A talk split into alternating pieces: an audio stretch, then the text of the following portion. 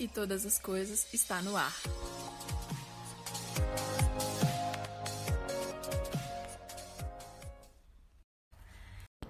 E aí galera, beleza? Hoje é dia 6 de 1 de 2021 e nós estamos continuando buscando na presença do Senhor as palavras de sabedoria dele através do livro de Provérbios. Hoje, Provérbios 6, tem, são vários tópicos a serem comentados e eu quero começar falando a respeito da, da nossa vida e de como é importante a gente aprender a dizer sim para o que é sim e não para o que é não. Às vezes alguém chega pedindo um favor e pede que a gente empreste nosso nome. Seja para comprar um carro, alugar uma casa, fazer alguma coisa, e enfim. E às vezes essa pessoa nem é tão próxima, às vezes ela é um estranho e você se sente aprisionado porque essa pessoa colocou seu nome numa situação que você não gostaria. Eu conheço uma, algumas pessoas que perdem o sono com isso, que elas ficam extremamente inquietas, tira a paz delas saber que o nome está emprestado para algum motivo, por um cartão de crédito, para alguma coisa do tipo, e aí essa pessoa se compromete só porque ela emprestou o nome.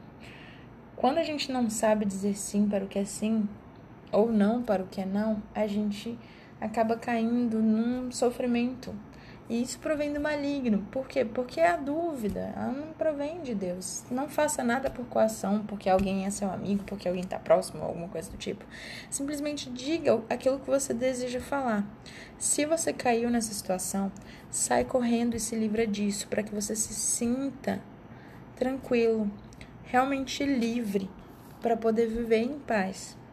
Não como uma pessoa aprisionada, mas como uma pessoa que tem liberdade. Por quê? Porque a dívida é do outro. Então, ele deve tomar cuidado com aquilo. Quem tem que sofrer com aquilo é a pessoa que está vivendo, não você. Então, se livre desse sofrimento e coloque realmente a sua posição em relação ao que está acontecendo.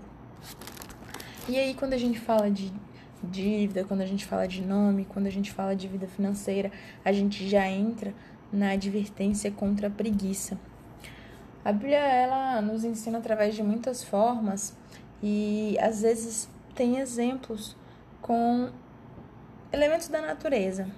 E a respeito da preguiça, a Bíblia tem um padrão, um parâmetro que é possível ser seguido, que é um bom parâmetro, um bom exemplo que é a formiga. Já no início do, do, da passagem, a Bíblia fala: vá ter com a formiga, ó preguiçoso. Observe os caminhos dela e seja sábio. Simplesmente a palavra de Deus está falando assim: você que é preguiçoso, vai lá e olha a formiga. Veja como ela vive, porque não tem como bater um papo. Porque se tivesse como bater um papo, a Bíblia dizia assim: vai bater um papo com a formiga. Olhe como ela trabalha. A formiga, ela não tem chefe, ela não tem quem dê ordens. E ainda assim, no tempo do verão, que seria o tempo do descanso, o tempo das férias, que todo mundo fica parando, esperando o tempo passar, ela prepara a comida. No tempo da colheita, ela organiza, ajunta o mantimento. Para quê? Para que não falte durante o ano. É, ah, então é errado descansar, é errado ter férias? Não, pelo contrário. Deus fez os céus e a terra e tudo o que nele há em seis dias, no sétimo ele descansou.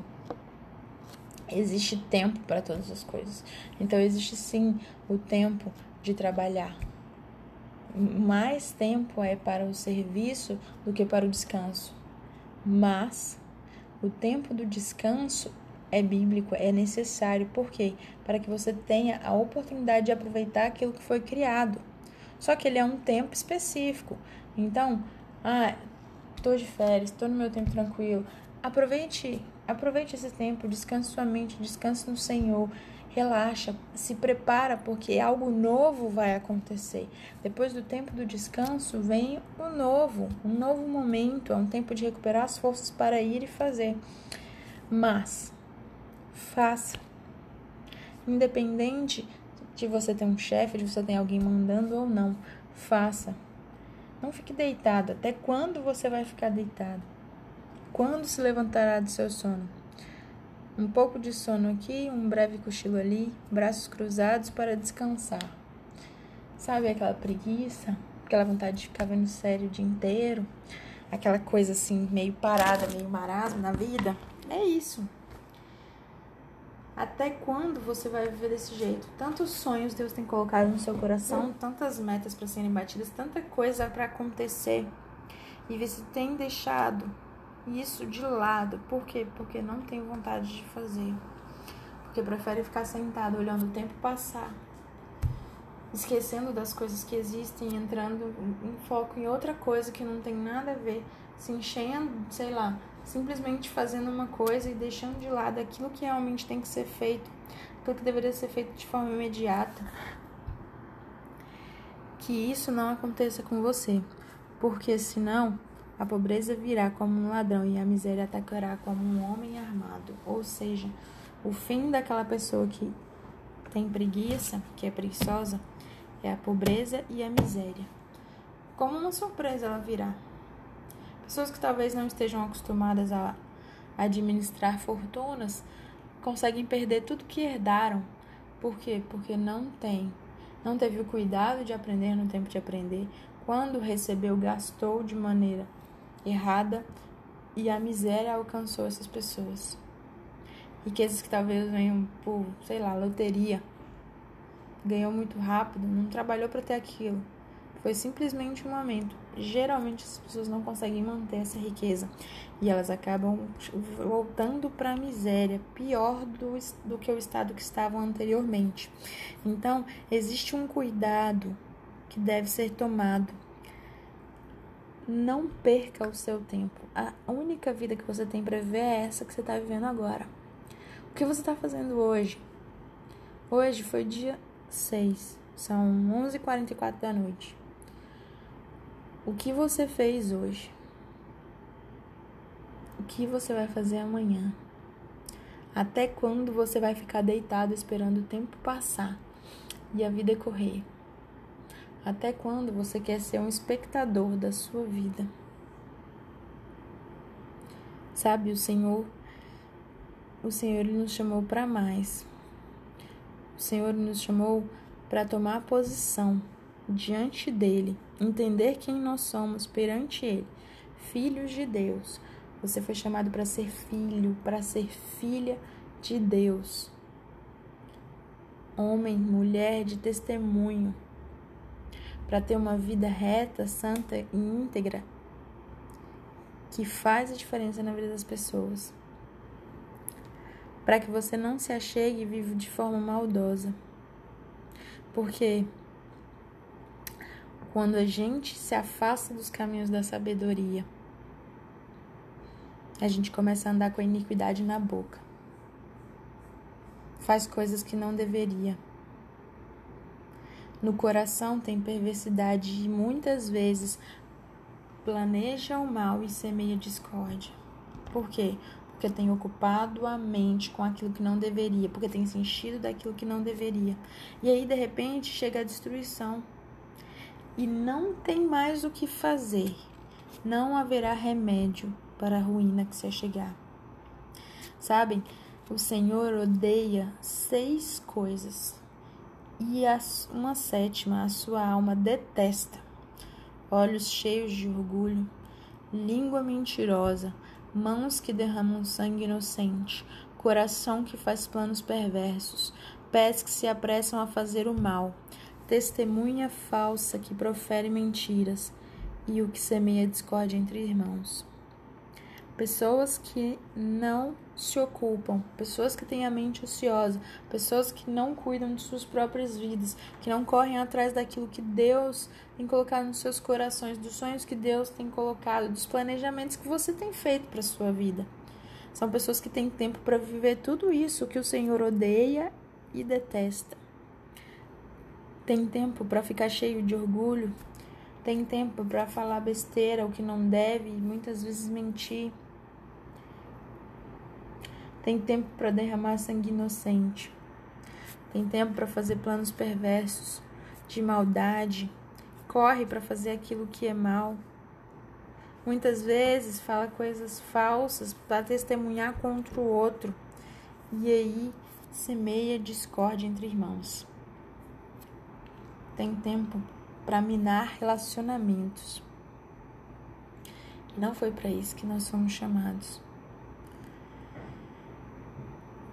O Senhor nos chamou para ouvir os mandamentos que Ele tem dado a nós, através daqueles que nos criaram, pai e mãe, tem dado instruções que devem ser amarradas ao nosso coração, penduradas no pescoço, como foi falado antes, como um colar que serve para adornar o corpo, para mostrar algo belo para as pessoas. Deve ser a palavra de instrução, a palavra de sabedoria. E essa instrução vai te guiar, e quando você deitar, ela vai te guardar. E quando você acordar, a palavra de sabedoria vai falar com você. Por quê? Porque os mandamentos são lâmpadas para os nossos pés. A instrução é luz. Quem caminha nas trevas não enxerga aquilo que está por vir. Quem caminha nas trevas não sabe aonde está andando e é possível que caia na beira do precipício. Muitas vezes, repreensão vem, mas essa repreensão, essa disciplina é o caminho que te leva para a vida, é o caminho que te afasta da morte.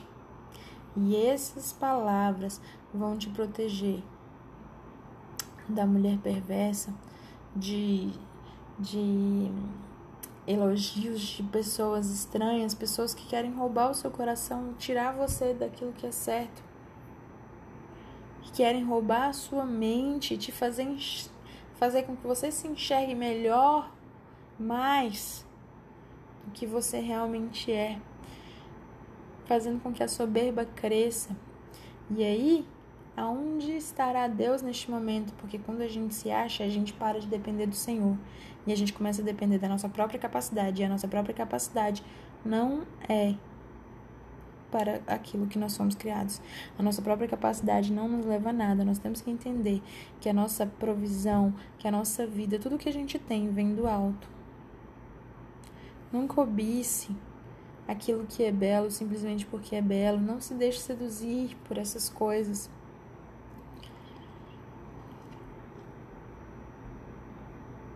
Porque o adultério, a infidelidade, a quebra de aliança, ela leva à perdição. É como carregar o fogo no colo e achar que suas roupas não vão se queimar. É como andar sobre as, as, as brasas e pensar que os seus pés não vão se queimar. Assim é o que se aproxima da mulher do seu próximo. Assim é aquele que resolve andar no caminho da infidelidade, realmente achando que nunca vai chegar à consequência desse pecado. Porque olha, esse que anda desse jeito, ele vai ser pego de surpresa. Vai ser pego de surpresa e vai sofrer as consequências da ruína. E vai sofrer desonra. E vai se machucar. E vai passar vergonha. Porque o ciúme desperta o furor do marido. Não existe compaixão para aquele que é infiel. Não existe compaixão para aquele que trai. Ninguém aceita presente depois que foi que levou um chifre na cabeça. Ninguém gosta de viver desse jeito. Mesmo que sejam muitos presentes. A vida daquele que decide andar no caminho da traição, ela terá consequências. E essas consequências vão fazer a diferença. E essas consequências vão te levar para o caminho de morte. Hoje você foi chamado para viver caminho de vida.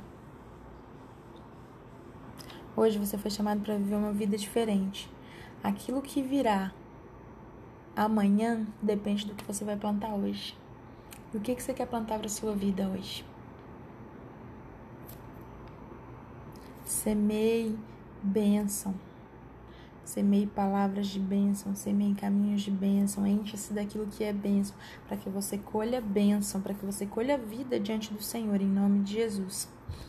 Que Deus abençoe e até amanhã.